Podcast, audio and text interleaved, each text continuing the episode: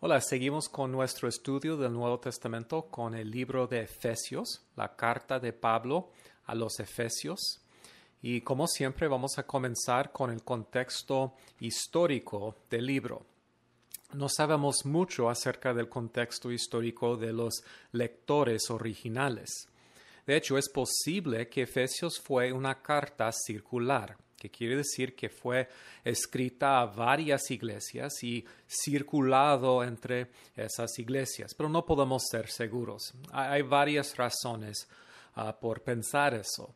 Ah, el contenido de la carta no parece tener o indicar una situación histórica como las otras cartas de Pablo. De hecho, el tono de Efesios es mucho más impersonal que sus otras cartas, no tiene referencias personales a los lectores o a la situación histórica de los lectores. También es interesante que la frase en Éfeso, en capítulo 1, versículo 1, no aparece en algunos de los mejores manuscritos del uh, Nuevo Testamento, manuscritos griegos. Entonces, varios comentaristas concluyen que la carta fue circular. Pero no podemos ser seguros de esa teoría. Al final de cuentas es posible, pero no sabemos. Pero yo creo que es probable que aun si la carta fue circular, que fue escrita a la iglesia en Éfeso. Y lo que es más importante aquí es notar que Efesios no tiene las mismas pistas sobre el contexto histórico que tienen las otras cartas de Pablo. Bueno, ¿qué es lo que sabemos acerca de la ciudad de Éfeso y la relación entre Pablo y los Efesios? Bueno, en su tercer viaje misionero, Pablo establece la iglesia en Éfeso, que está en la provincia de Asia en Asia Menor. Ah, tenemos la historia de eso en Hechos 19. Y Pablo pasó dos años y medio, casi tres años, con los Efesios y durante ese tiempo fundó la iglesia, uh, discipuló a los creyentes en Éfeso y también durante ese tiempo, Hechos nos dice en Hechos 19, que el Evangelio se extendió de Éfeso a todo de Asia. Hechos 19, 10 dice, todos los judíos y los griegos que vivían en la provincia de Asia llegaron a escuchar la palabra del Señor. Bueno, después de su tiempo allí, Hechos indica que Pablo tuvo que salir por la persecución fuerte que él sufrió en la ciudad. Ah, luego, al final de su tercer viaje misionero, cuando Pablo salió de Acaya, después de tres meses en, en Corinto, Hechos dice que Pablo pasó por Mileto, que pueden ver al sur de Éfeso en el mapa, y desde Mileto manda por los ancianos de Éfeso, y ellos vienen y él practica con ellos y les, les anima y les, les exhorta. Pero la, la, relación con Pablo ah, sigue porque cuando él estuvo en la cárcel eh, en Roma, él escribió la carta a los Efesios. A veces Efesios entonces se llama una de las cartas de la cárcel que Pablo ha escrito. Bueno, después de escribir la carta, ah, la relación de Pablo sigue con la iglesia. Después de su encarcelamiento, Pablo regresa a Éfeso y cuando salió dejó a Timoteo en Éfeso para dirigir la iglesia allí. Entonces, por un tiempo, Timoteo fue como el líder o uno de los pastores o ancianos de la iglesia en Éfeso. Y luego, cuando Pablo escribe sus dos cartas a Timoteo, las cartas pastorales, todavía Timoteo está en Éfeso. Y es interesante que luego parece que Juan el apóstol pasó varios años en Éfeso antes de ser exiliado a Patmos. Entonces sus tres cartas, primera, segunda y tercera de Juan, fueron escritas a las iglesias o a la iglesia en Éfeso. Y de hecho, Apocalipsis indica que Éfeso es una de las ciudades a las cuales Pablo dirige, Juan escribe su, su libro, el libro de Apocalipsis. Muy bien. Entonces, ¿qué es el mensaje del libro de Efesios? ¿Qué es um, el propósito de este libro? Bueno, el mensaje de Efesios uh, se centra en la iglesia y me gusta describir el mensaje de Efesios así, con seis puntos. Uh, Efesios es acerca de lo que Dios el Padre está haciendo en la iglesia a través de su Hijo por el Espíritu Santo por su propia gloria para siempre. Entonces es acerca de lo que Dios está haciendo a través de la iglesia. Y si nos preguntamos, bueno, ¿qué es lo que Dios está haciendo? ¿Qué es lo que Dios el Padre está haciendo en la iglesia a través de su Hijo por el Espíritu Santo, por su propia gloria para siempre? Y podemos resumir los planes de Dios como están ah, descritos en el libro de Efesios así. Dios está cumpliendo la reconciliación cósmica en su Hijo Jesucristo. Su plan involucra unir todas las cosas en Jesucristo. Entonces, ¿cómo desarrolla Pablo este tema de la reconciliación cósmica? Bueno, vamos a hacer un recorrido del libro de Efesios y vamos a enfocarnos especialmente en los primeros tres capítulos para ver cómo Pablo describe los planes eternos de Dios en la iglesia. Okay, comenzamos con el saludo, con el saludo. Como siempre, Pablo comienza saludando a los hermanos ah, en la ciudad a que está escribiendo y se identifica como el autor. Luego, punto dos, el llamado a la iglesia a la reconciliación cósmica en Cristo. Y aquí podemos ver el desarrollo principal del mensaje del libro. Inciso A, Pablo dice que Dios tiene un plan eterno en Jesucristo. Dios tiene un plan eterno en Jesucristo. Ah, quiero pedirles que um, pausen el video y que lean este pasaje, Efesios 1, 3 a 14. ¿Ok? Efesios 1, 3 al 14 es uno de los pasajes teológicos más importantes en el Nuevo Testamento.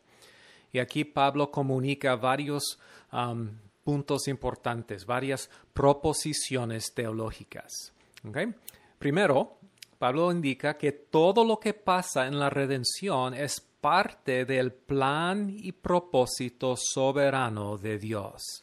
Pablo enfatiza este plan en este pasaje, que todo que Dios está haciendo en el mundo, en la raza humana y en la historia es parte de un gran plan. Podemos ver referencias a ese plan varias veces. En versículo 5, Pablo dice, que Dios hace todo según el buen propósito de su voluntad, que todo que Dios hace tiene un propósito.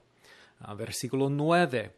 Pablo habla del misterio de su voluntad. Otra vez usa esa palabra voluntad. Su voluntad conforme al buen propósito que de antemano estableció. Otra vez hablando de un plan y un propósito de Dios. Y también en versículo 11 dice Pablo, según el plan de aquel que hace todas las cosas. Entonces todo lo que Dios hace, hace todas las cosas conforme al designio de su voluntad. Entonces Dios tiene un plan soberano que está llevando a cabo, que siempre ha estado llevando a cabo en el universo. Okay, segundo, este plan, Pablo dice, comenzó en la eternidad pasada y terminará en la eternidad futura. Por eso, en los seis puntos que resumen el mensaje del libro, lo que Dios el Padre está haciendo en la iglesia, termina con qué? Para siempre. Es el plan eterno de Dios. Y Pablo quiere enfatizar eso también en este libro. En versículo 4, Pablo dice que nos escogió en él antes de la fundación, antes de la creación del mundo. Es un plan que comenzó antes. Y por eso dice que el plan de Dios es algo que él propuso de antemano, versículo 8, de antemano estableció. Entonces es un plan que comenzó en la eternidad pasada, pero que se llevará a cabo finalmente en la eternidad futura. Y por eso en versículo 10 Pablo dice, um, para llevarlo a cabo cuando se cumpliera el tiempo. Entonces es un plan que ha seguido por toda la historia humana y seguirá hasta eh, la eternidad futura.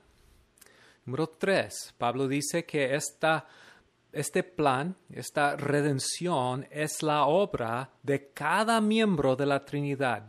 Es la obra del Dios triuno. Y en este pasaje Pablo enfatiza el papel de cada miembro de la Trinidad. Y por eso hemos dicho que a Efesios es acerca de lo que Dios el Padre está haciendo en la iglesia a través de su Hijo por el Espíritu Santo. Entonces, Dios el Padre, Dios el Hijo y Dios el Espíritu Santo. Y es interesante que Ah, muchos han visto este pasaje como un himno de alabanza a Dios. Comienza en versículo 3 diciendo, Alabado sea Dios Padre de nuestro Señor Jesucristo.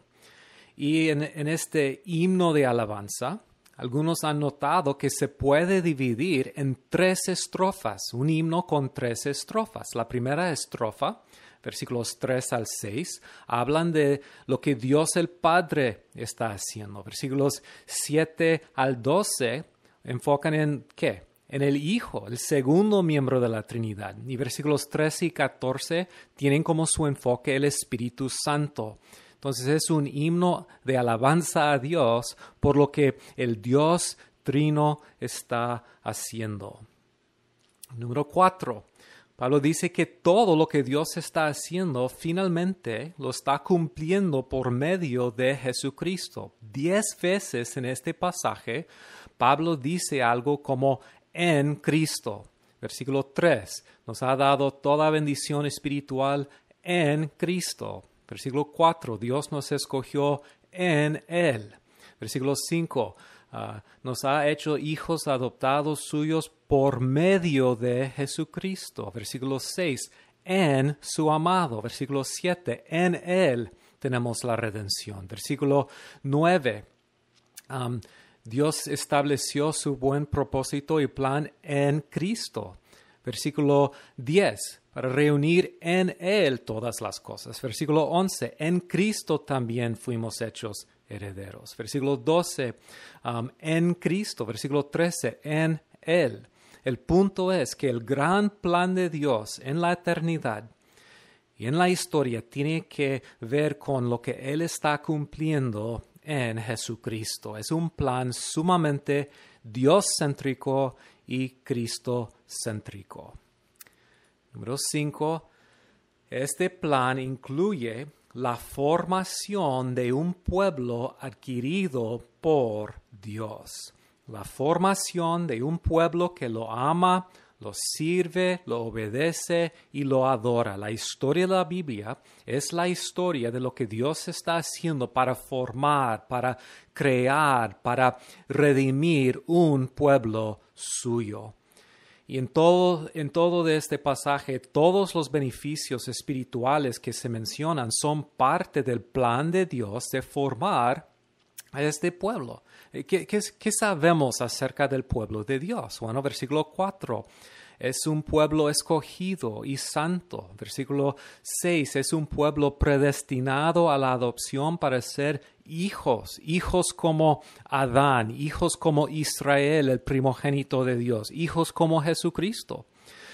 También Pablo dice, versículos 7 y 8, que eh, hemos recibido los beneficios de la salvación y la obra salvadora de Jesucristo. Hemos sido perdonados. Versículo 11 dice que Dios nos ha predestinado para ser herederos. Esa es la identidad del pueblo de Dios y el gran plan de Dios que comenzó en la eternidad pasada y que seguirá hasta la eternidad futura, tiene que ver con la formación de un pueblo de Dios. Un pueblo, otra vez, en Cristo. Número 6. la presencia del Espíritu Santo es la garantía de nuestra herencia futura.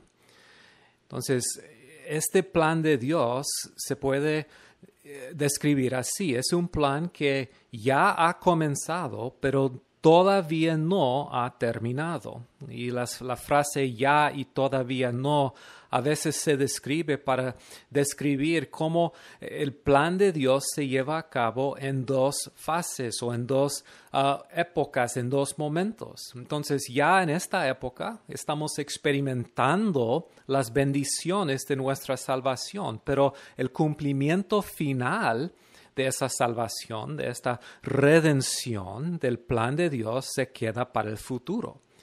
Entonces, el Espíritu Santo se describe aquí como una garantía. Él es las arras, las primicias de nuestra herencia futura. Su presencia en nuestra vida garantiza la realidad de nuestra participación futura en una herencia.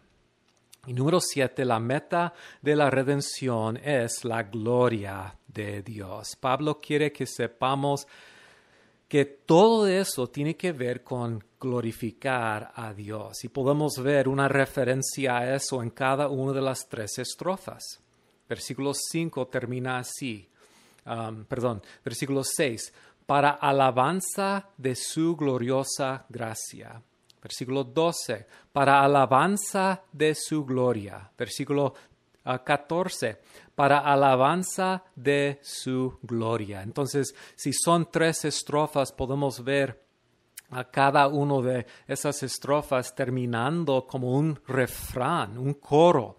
Es una repetición de un punto principal en el pasaje que, que todo que Dios está haciendo a través de la historia, desde la eternidad pasada hasta la eternidad futura, en su Hijo Jesucristo, por medio del Espíritu Santo, tiene que ver con esto. Y otra vez, por esto hemos descrito la, el plan de Dios así. Es lo que Dios el Padre está haciendo en la iglesia, a través de su Hijo, por el Espíritu Santo, por su propia gloria, para siempre. Todo lo que hace lo hace para alabanza de su gracia gloriosa. Ah, lo hace para alabanza de su gloria, versículo 12. Lo hace, versículo 14, para alabanza de su gloria.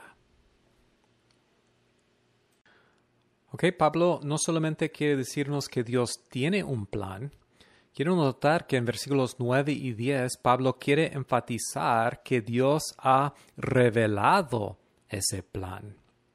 Entonces, ¿qué es lo que Dios el Padre está haciendo en la iglesia? Bueno, una de las bendiciones espirituales que tenemos en Cristo es que Dios nos hizo conocer ese plan.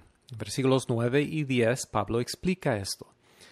Él nos hizo conocer el misterio de su voluntad conforme al buen propósito que de antemano estableció en Cristo para llevarlo a cabo cuando se cumpliera el tiempo, reunir en Él todas las cosas, tanto las del cielo como las de la tierra.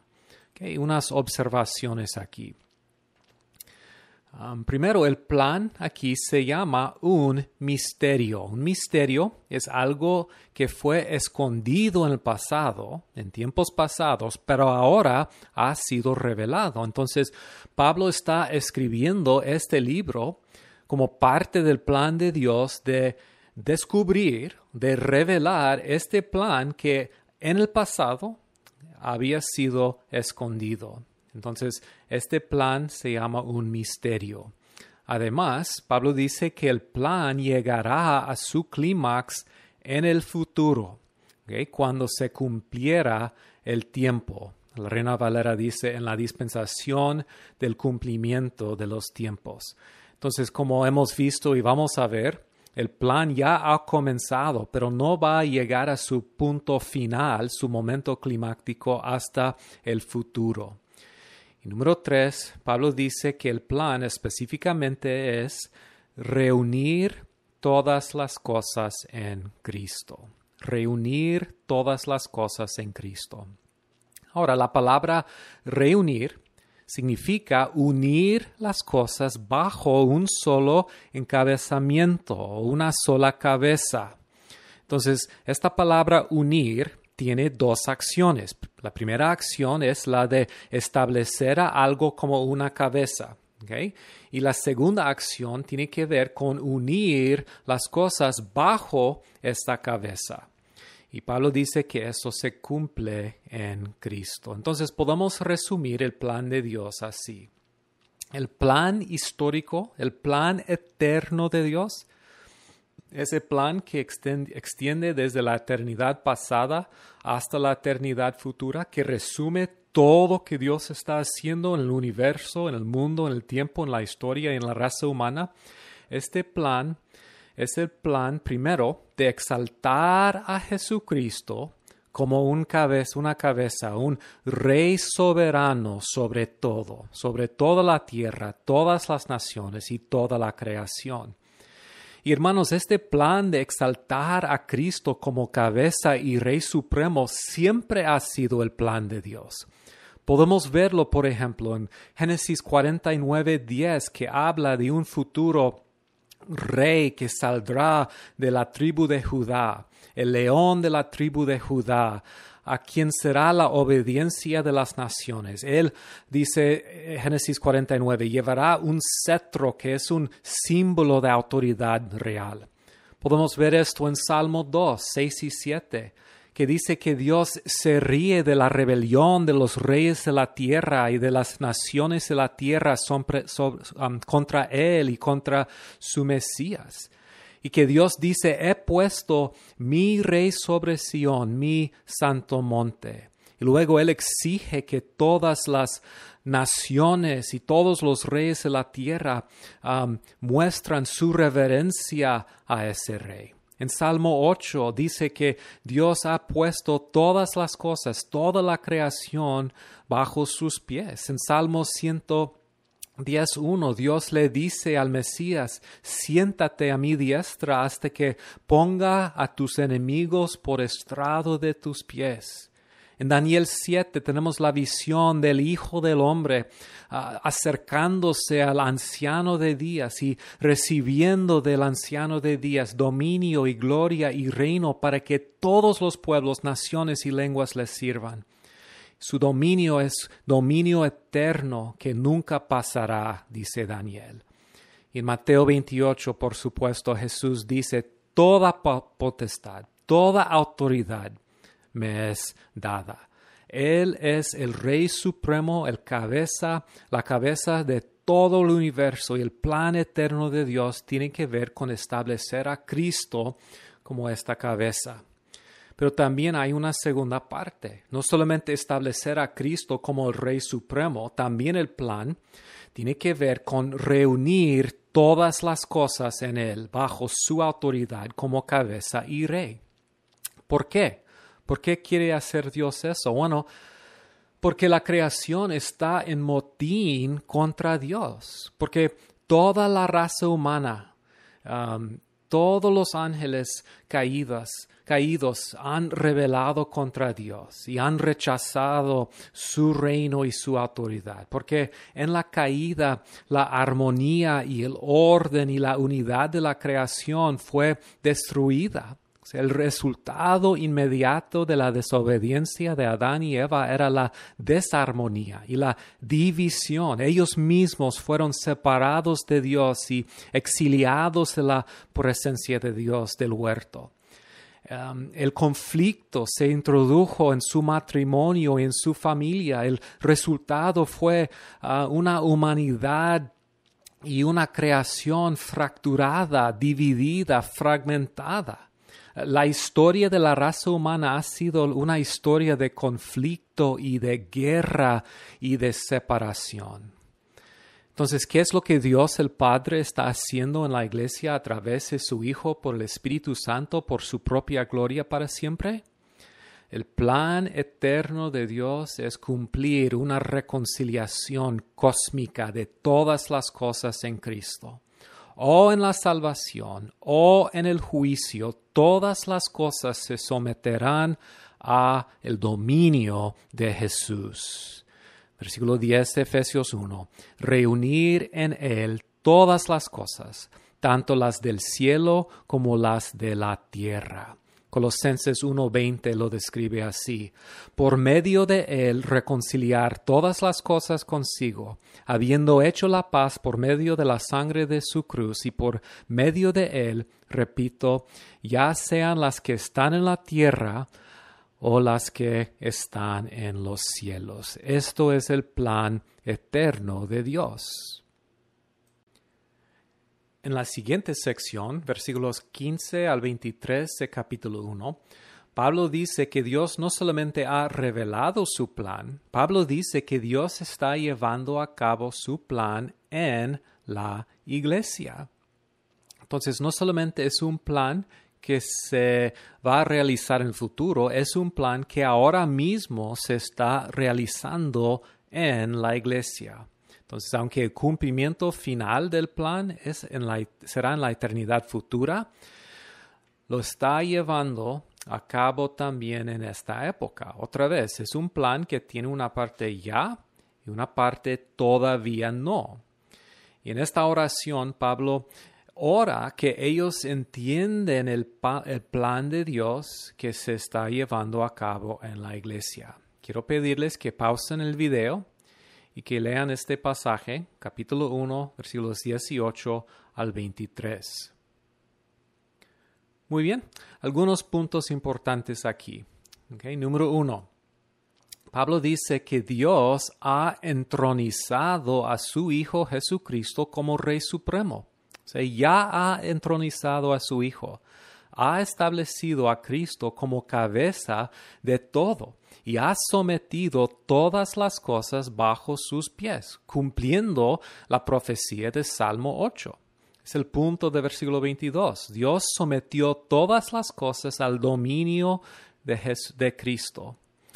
Entonces el plan eterno de Dios de establecer a Cristo como cabeza y reunir todas las cosas en Él ha comenzado. Por eso Jesús dijo en Mateo 28, toda potestad me es dada en el cielo y en la tierra. Ya es mi posesión, no tengo que esperar hasta el futuro. Además, Pablo enseña que la resurrección es el momento clave. Entonces, si nos preguntamos, ¿cuándo recibió Cristo esta potestad, esta posesión? ¿Cuándo fue que el Hijo del Hombre recibió del anciano de días dominio y reino para gobernar las naciones? Bueno, la respuesta de Pablo, tanto en este pasaje como en otros pasajes, como Hechos 13, la respuesta de Pablo es que fue en la resurrección, que ya hemos visto en el Nuevo Testamento que el reino de Dios comenzó con la resurrección y la entronización de Jesucristo a la diestra del Padre.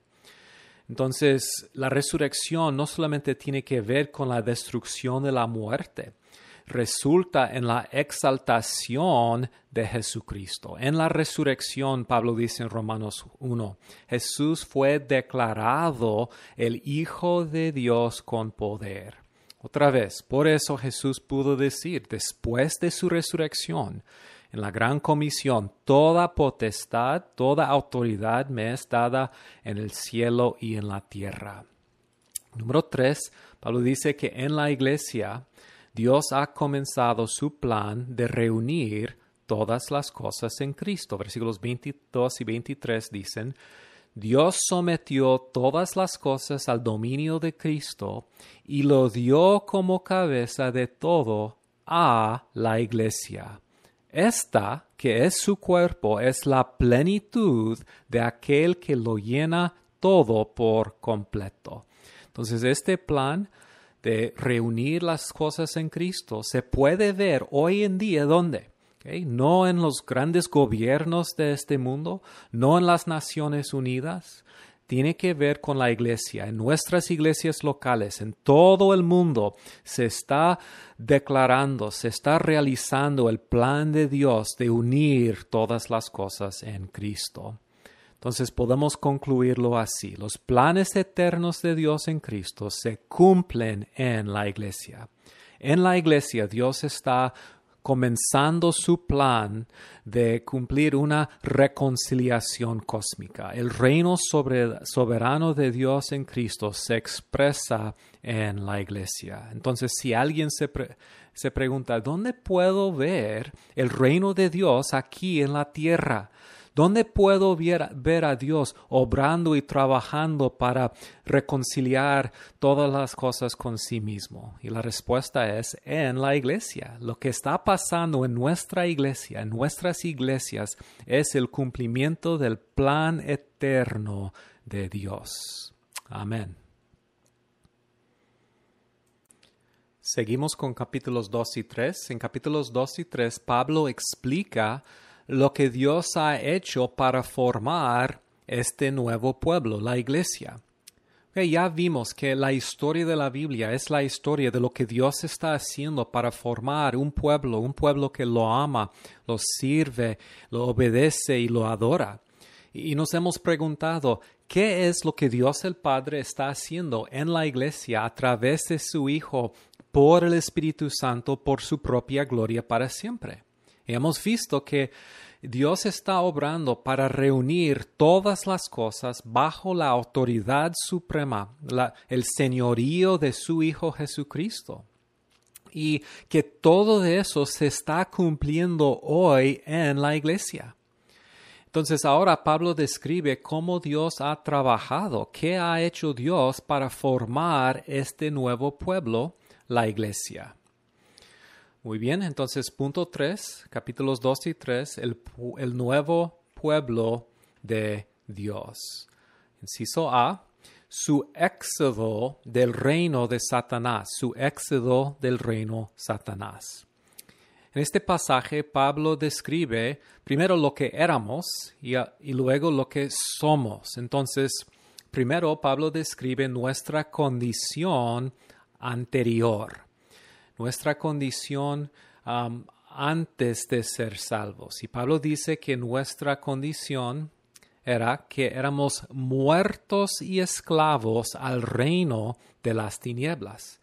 Que no es casualidad que Pablo, para describir nuestra condición anterior y para explicar cómo Dios nos ha salvado, usa vocabulario de un reino y de dominio si Dios está reuniendo todas las cosas bajo el señorío de Jesucristo como rey, como cabeza, tiene sentido que lo hace por rescatarnos de otro rey y de otro reino. Y es lo que se describe en versículos 1 al 3. Él les dio vida a ustedes que estaban muertos en sus delitos y pecados, en los cuales anduvieron en otro, tiempo según la corriente de este mundo, conforme al príncipe de la potestad del aire, el espíritu que ahora opera en los hijos de desobediencia. Entre ellos también todos nosotros en otro tiempo vivíamos en las pasiones de nuestra carne, satisfaciendo los deseos de la carne y de la muerte y éramos por naturaleza hijos de ira, lo mismo que los demás. Entonces aquí Pablo describe lo que éramos, lo que éramos antes de nuestra salvación. Primero dice que éramos espiritualmente muertos. Luego dice que éramos esclavos y ciudadanos del reino de Satanás. Describe a Satanás como el príncipe, que es un gobernante, el príncipe de la potestad del aire. La palabra potestad significa autoridad. Entonces Pablo quiere que sepamos que, que Satanás tiene un reino. Él es el hombre fuerte cuya casa Jesús tiene que saquear en Mateo 12. Y todo el Nuevo Testamento lo describe así. Satanás es un rey. Juan 12:31 dice que Él es el príncipe, el gobernante de este mundo. Según de Corintios 4:4, Él es el Dios de este siglo. Primera de Juan 5:19, el mundo entero está bajo el poder del maligno.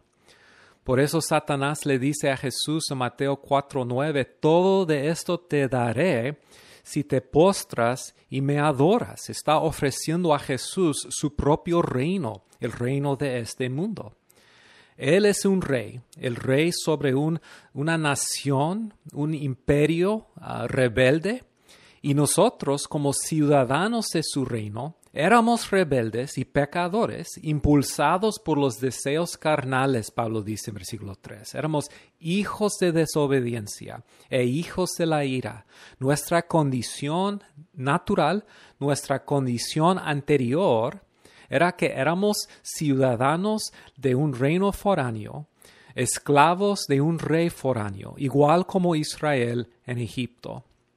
Entonces, um, Pablo nos está describiendo así. Um, nos describe como personas en motín contra un rey uh, y sometidos y alineados con otro rey, un rey rebelde. Como hombres naturales estamos siguiendo a nuestro rey, el malvado espíritu que opera en los hijos de desobediencia. Entonces, como Adán y Eva somos partícipes en ese motín de nuestro padre, el diablo. Entonces es importante ver que la descripción aquí de nuestra condición natural se describe en términos y lenguaje de un reino. Como Israel en Egipto estamos bajo un rey foráneo. Pero luego Pablo describe a nuestra libertad en Jesús. Quiero que pausen el video y lean versículos 4 al 10. Efesios 2, 4 al 10. Ok, ¿qué ha hecho Dios en Cristo? varias cosas. Primero, Pablo dice que en su gracia Dios nos ha rescatado. Antes dijo que éramos muertos, espiritualmente muertos. Entonces la primera cosa que Dios ha hecho es que nos ha resucitado de los muertos, nos ha dado nueva vida. Número dos, dice que Dios nos ha rescatado del reino de Satanás y nos ha hecho partícipes en el reino de Cristo. Versículo 6, con Él nos sentó en los, los lugares celestiales en Cristo Jesús. Eso es nuestro éxodo espiritual. Toda la historia de la Biblia hemos esperado eso. El nuevo éxodo, nuestro éxodo y rescate de nuestro exilio, no de Egipto, sino de Edén. el Nuevo Testamento entonces describe nuestra salvación como un éxodo, usando el lenguaje del libro de Éxodo y del rescate de Israel de Egipto. Por ejemplo, Colosenses 1, 12 al 14. Pablo dice, dando gracias al Padre que nos ha capacitado para compartir la herencia de los santos, otra vez lenguaje del Éxodo, hablando de eh, una herencia de los santos en luz, porque Él nos libró del dominio de las tinieblas y nos trasladó al reino de su Hijo amado en quien tenemos redención, otra palabra que viene del Éxodo, el perdón de nuestros pecados. Entonces, nuestra salvación se describe como un rescate de un reino a otro reino. Hechos 26 también lo describe así. Hechos 26, 18 dice, para que les abra sus ojos a fin de que se conviertan de las tinieblas a la luz y del reino de Satanás a Dios para que reciban por la fe en mí el perdón de pecados y herencia entre los que han sido ah, santificados. Es lenguaje de un reino, el lenguaje del éxodo, de dominio, de redención y de, de herencia. Está describiendo Pablo nuestro éxodo, nuestro rescate espiritual del pecado, de Satanás, del reino de las tinieblas. ¿Y qué es el resultado? El resultado es un pueblo transformado por la gracia de Dios. Dios ha estado trabajando desde el principio para formar un pueblo suyo que lo adora, lo ama, lo sirve y lo obedece. Y aquí tenemos la descripción de una nueva creación hecha a la imagen de Cristo, igual como Adán y Eva fueron eh, hechos a la imagen de Dios, nosotros estamos siendo hechos a la imagen de Cristo, creados en Cristo Jesús para las buenas obras. Y a este luz, hermanos, podemos entender, por ejemplo, la gran comisión. Toda autoridad ha sido dada a Jesús y por eso tenemos que ir, ir y predicar el Evangelio y hacer discípulos de todas las naciones. ¿Qué es un discípulo? Es alguien transformado por la gracia de Dios, que se ha sometido al señorío de Jesucristo, que observa, que guarda, que obedece todo que Jesús ha enseñado. Esta es la gran obra de Dios de crear una comunidad, una nueva humanidad transformada por la gracia de Dios. En versículos 11 al 22, Pablo describe nuestra reconciliación cósmica en la iglesia. ¿Cómo es que Dios está cumpliendo la reconciliación en la iglesia? Primero, otra vez describe nuestra condición anterior como gentiles. Versículos 11 y 12 dice, Por tanto, recuerden ustedes los gentiles de nacimiento, que son llamados incircuncisos por aquellos que se llaman de la circuncisión, la cual se hace en el cuerpo por mano humana. Recuerdan que en ese tiempo, ese entonces ustedes estaban separados de Cristo, excluidos de la ciudadanía de Israel y ajenos de los pactos de la promesa sin esperanza y sin Dios en el mundo. Entonces, nuestra característica principal antes era que éramos separados y excluidos. Aquí Pablo usa varias em, palabras importantes. Incircuncisos, no teníamos la señal del pacto para identificarnos como el pueblo de Dios, no éramos pueblo de Dios. Éramos separados del Mesías, el rey ungido, no eras no éramos participantes en los beneficios del reino mesiánico y del rey mesiánico. Éramos excluidos de la ciudadanía de Israel. La palabra griega aquí significa literalmente ciudadanía, los privilegios políticos y sociales y culturales de participar como ciudadano en una nación o un reino. Como extranjeros no participábamos en los privilegios de la ciudadanía de Israel, el pueblo de Dios. Además, Pablo dice que éramos ajenos de los pactos de la promesa. Los pactos fueron hechos con los descendientes de Abraham.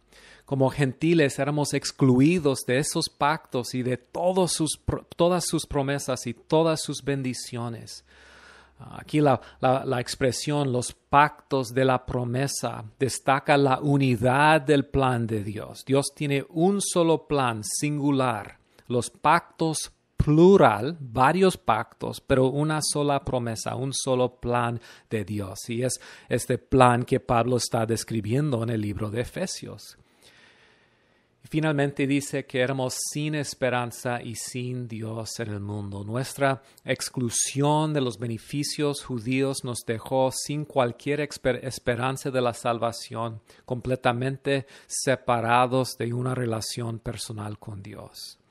Entonces, hermanos, aparte de nuestra participación en los pactos judíos, la ciudadanía judía, en el reino mesiánico de los judíos no hay esperanza de salvación. Jesús dijo en Juan 4:22, vosotros adoráis, hablando de los samaritanos, vosotros adoráis lo que no sabéis. Nosotros, los judíos, adoramos lo que sabemos porque la salvación viene de los judíos. Entonces, ¿qué ha hecho Dios para hacernos participar en la bendición de los pactos judíos y la ciudadanía judía?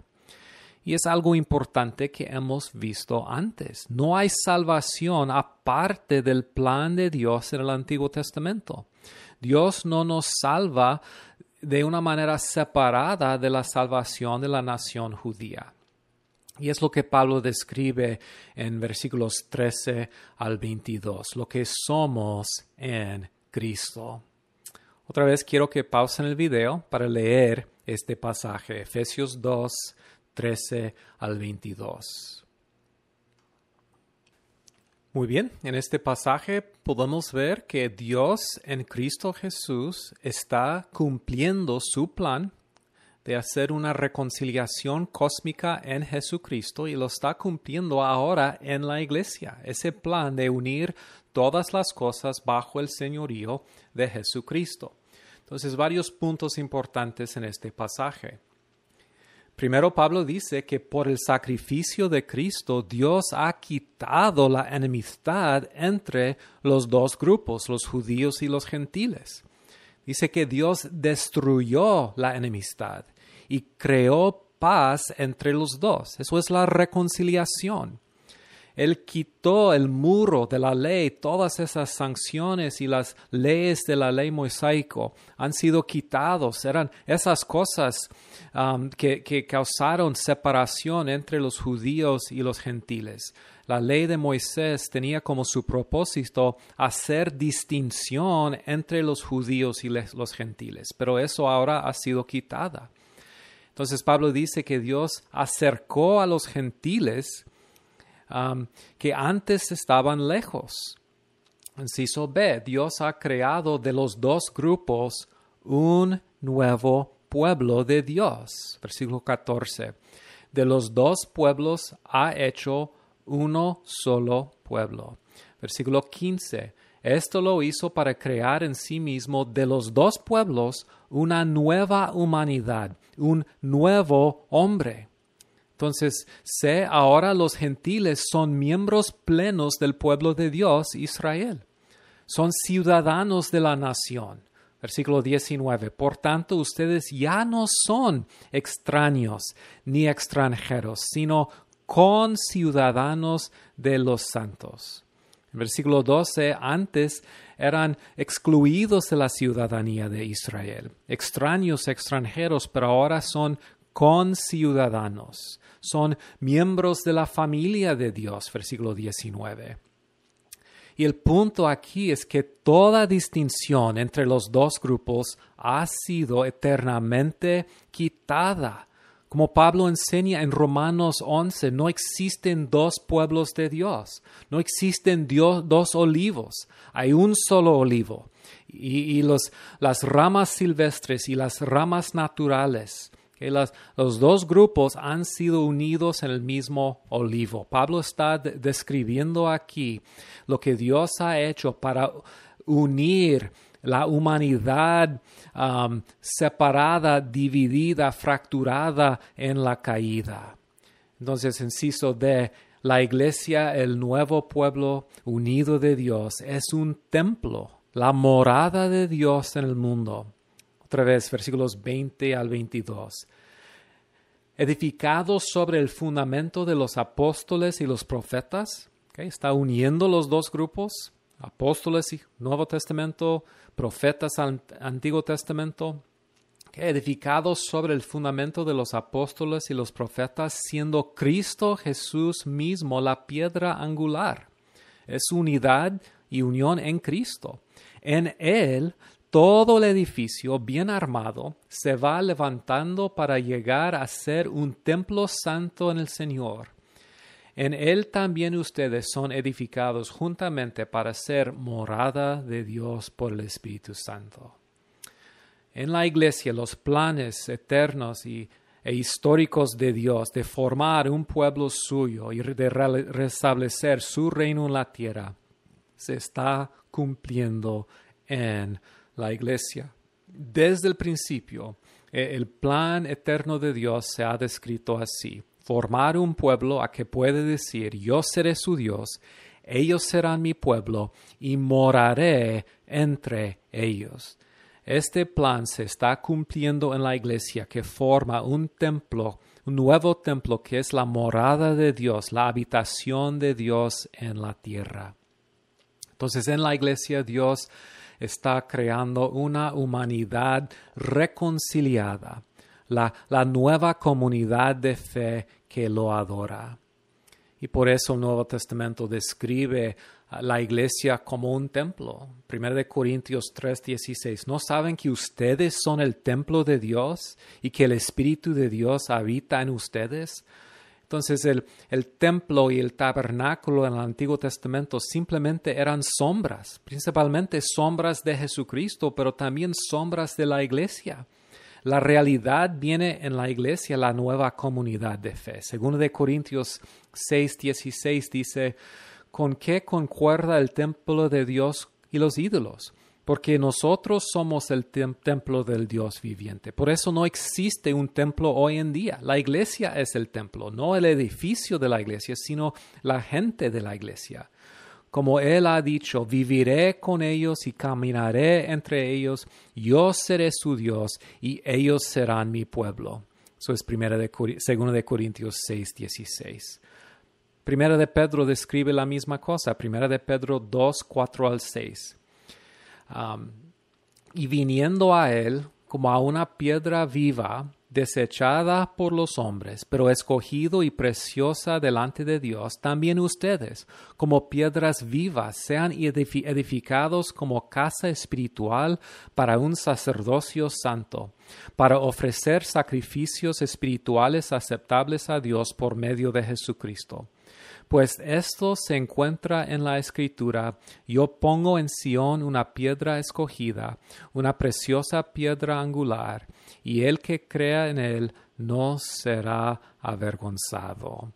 Esta es la nueva comunidad que Dios está creando. En capítulo 3, Pablo describe cómo él ha sido como apóstol comisionado por Dios para revelar el misterio del plan de Dios. Enciso C, la revelación del misterio, el plan de Dios para su nuevo pueblo. Quiero que pausen por favor el video y que lean versículos 1 al 13.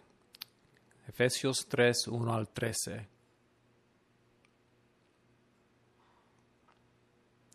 Muy bien tenemos aquí unos puntos muy importantes. Primero, Pablo dice que Dios ha llamado a Pablo a revelar su plan, su misterio a las naciones. Entonces vimos en capítulo 1 que el plan de Dios se ha revelado. Una de las bendiciones espirituales que tenemos en Cristo es que Dios nos ha revelado su plan. ¿Cómo y dónde se revela este plan? Bueno, estamos estudiando el libro de Efesios y el libro de Efesios es una de las maneras que Dios ha usado para revelar su plan. Además, Dios llamó a Pablo y le dio la comisión especialmente de revelar este plan. O sea, dos mil años después estamos um, recibiendo el beneficio de esta revelación por medio del apóstol Pablo. Y Pablo dice que la revelación de este plan es el evangelio que él predica. ¿Qué predica Pablo? ¿Qué es el mensaje que él predica? Bueno, es este misterio. Inciso B. El misterio es el plan de Dios de hacer que los gentiles sean participantes en las bendiciones de Israel. Mira versículos 5 y 6. Este misterio que en otras generaciones no se les dio a conocer a los seres humanos. Otra vez, un misterio es algo que antes fue ah, escondido, pero ahora ha sido revelado. Entonces ahora se les ha revelado por el Espíritu a los santos apóstoles y profetas de Dios. Y ahora va a explicar el contenido de este mensaje, de este misterio. Versículo 6. Es decir, que los gentiles son, junto con Israel, beneficiarios de la misma herencia, miembros de un mismo cuerpo y participantes igualmente de la promesa en Cristo Jesús mediante el Evangelio. Entonces, este es el, misterio, que los gentiles son juntos con Israel, que beneficiarios de la misma herencia. Otra vez, la herencia nos hace pensar en las promesas que Dios le dio a Abraham y a su descendencia. Nosotros participamos en esa herencia. Miembros de un mismo cuerpo. ¿Cuál cuerpo? Bueno, la iglesia. Dios ha unido los dos grupos, ¿verdad? Y dice capítulo 2, ha quitado el muro y ha hecho de los dos un nuevo hombre, una nueva humanidad, un nuevo pueblo de Dios. Somos miembros de un mismo cuerpo que capítulo 1 dice es el cuerpo de Jesucristo, la iglesia. participantes igualmente de la promesa en Cristo Jesús. Otra vez, Efesios quita toda distinción entre los judíos y gentiles. Hay un solo plan de Dios y un solo pueblo de Dios. Pablo dice varias veces en sus, escritos, ya no existen judíos o gentiles, ya es un solo pueblo en Cristo. Y ese plan eterno fue escondido, Pablo dice, a las generaciones pasadas, pero ahora se ha realizado en Jesús y se ha revelado. Otra vez versículo 5. Este misterio que en otros tiempos, en otras generaciones no se les dio a conocer a los seres humanos, ahora se les ha revelado por el Espíritu a los apóstoles y profetas de Dios. Versículo 7. De este Evangelio llegué a ser servidor recibí esta gracia de predicar a las naciones las incalculables riquezas de Cristo y de hacer entender a todos la realización del plan de Dios, el misterio que desde los tiempos eternos se mantuvo oculto en Dios, creador de todas las cosas. Otra vez, el Evangelio que Pablo predica es el misterio, la unión entre los dos grupos. ¿En qué sentido fue este mensaje un misterio, ya que el, Antiguo Testamento hablaba de la inclusión de los gentiles? Bueno, creo que la respuesta es que aunque el Antiguo Testamento habla de una forma de inclusión de los gentiles, no hizo claro la la, la, inclusión completa de los gentiles en el pueblo de Dios y la formación de un nuevo pueblo. Es la parte que fue escondida en el Antiguo Testamento, pero revelada ahora, hoy en día, por medio del Nuevo Testamento y el ministerio del apóstol Pablo. Y finalmente Pablo quiere que sepamos que todo eso, que la iglesia y lo que Dios ha hecho para crear la iglesia como una nueva humanidad, todo esto existe para exponer la gloria de Dios. Acuérdense de el tema del libro, lo que Dios el Padre está haciendo en la iglesia a través de su Hijo por el Espíritu Santo, porque su propia gloria para siempre. Mira versículos 10 y 11.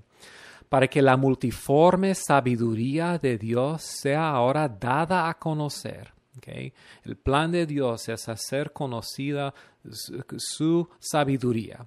¿Cómo?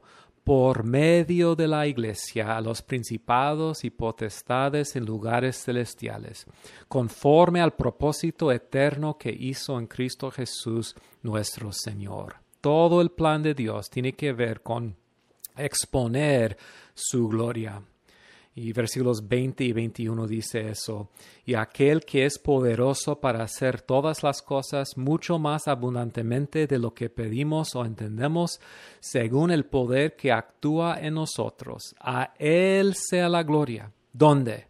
Donde en todo el universo se expresa, donde en todo el universo brilla más intensamente, más claramente, más vivamente esa gloria de Dios. A Él sea la gloria, ¿dónde? En la iglesia, en Cristo Jesús, por todas las edades, por los siglos de los siglos. Amén. Es para siempre, por su propia gloria, para siempre. Y Pablo termina en versículos 14 y 15 um, con una oración para los efesios, que ellos entiendan esas ideales, que se hagan realidad en el pueblo de Dios. Muy bien, ya hemos llegado a la segunda mitad del libro de Efesios. Efesios 4.1 dice, Yo pues, preso en el Señor, os ruego que andéis como es digno de la vocación con que fuisteis llamados. Entonces, en capítulos 4 al 6, Pablo explica las implicaciones prácticas de capítulos 1 al 3. ¿Cómo debemos vivir a la luz de lo que Pablo nos ha enseñado, a la luz de este gran plan eterno de Dios para la iglesia? Y Pablo dice que debemos vivir, debemos andar como es digno de algo, como es digno de qué? De la vocación con que fuimos llamados. es la vocación de ser miembros de el pueblo de Dios, miembros de la nueva comunidad, la nueva humanidad que Dios ha creado en Cristo Jesús. Entonces, punto cuatro, la conducta de la iglesia en la reconciliación cósmica en Cristo. Pablo quiere que sepamos que esta reconciliación que está cumpliendo en Jesucristo se expresa diariamente en la vida de la iglesia en el mundo. Entonces, si el mundo busca uh, ver dónde el plan de Dios se está llevando a cabo y dónde su reconciliación se expresa en el mundo, Pablo dice que se expresa en la vida de la iglesia. Entonces, para terminar, simplemente quiero resumir rápidamente lo que dice la segunda mitad del libro.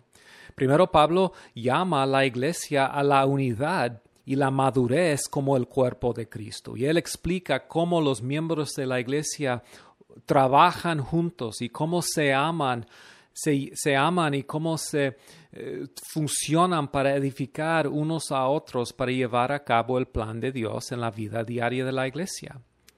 Luego Pablo da a la iglesia instrucciones para la vida cristiana. En capítulo 4, versículos 7 hasta 5, 21, describe esta comunidad transformada por la gracia de Dios y tiene implicaciones para toda la vida. Luego da instrucciones para familias cristianas, una expresión de la comunidad transformada por la gracia de Dios, esta nueva comunidad ah, formada en Cristo. Una expresión es la familia cristiana y nos da instrucciones acerca de la familia cristiana. Luego Pablo en capítulo 6, versículos 10 al 20, enseña que la vida de la nueva comunidad se lleva a cabo en el contexto de una guerra espiritual. Ya hemos visto que el reino de Dios en Cristo ha conquistado el reino de las tinieblas, el reino de Satanás. Pero Satanás no ha rendido su reino fácilmente. Él sigue peleando, sigue atacándonos. Entonces la vida cristiana y nuestra vida como la nueva humanidad de Dios es una vida de guerra. Eh, eh, la simiente de la serpiente, como dice uh, Génesis 3:15. La simiente de la serpiente y la serpiente misma está atacándonos, buscando destruirnos. Luego Pablo termina con unos saludos finales. Bueno, hermanos, espero que puedan ver que el libro de Efesios es un libro maravilloso. Más que cualquier otro libro de la Biblia, Efesios nos explica el plan de Dios para la iglesia local. Y es un plan maravilloso. Y debemos alabar a Dios y glorificar a Dios por la belleza y la perfección y la gloria de este plan que está llevando a cabo en nosotros la iglesia, en su Hijo Jesucristo, para siempre. A Él sea la gloria. Amén.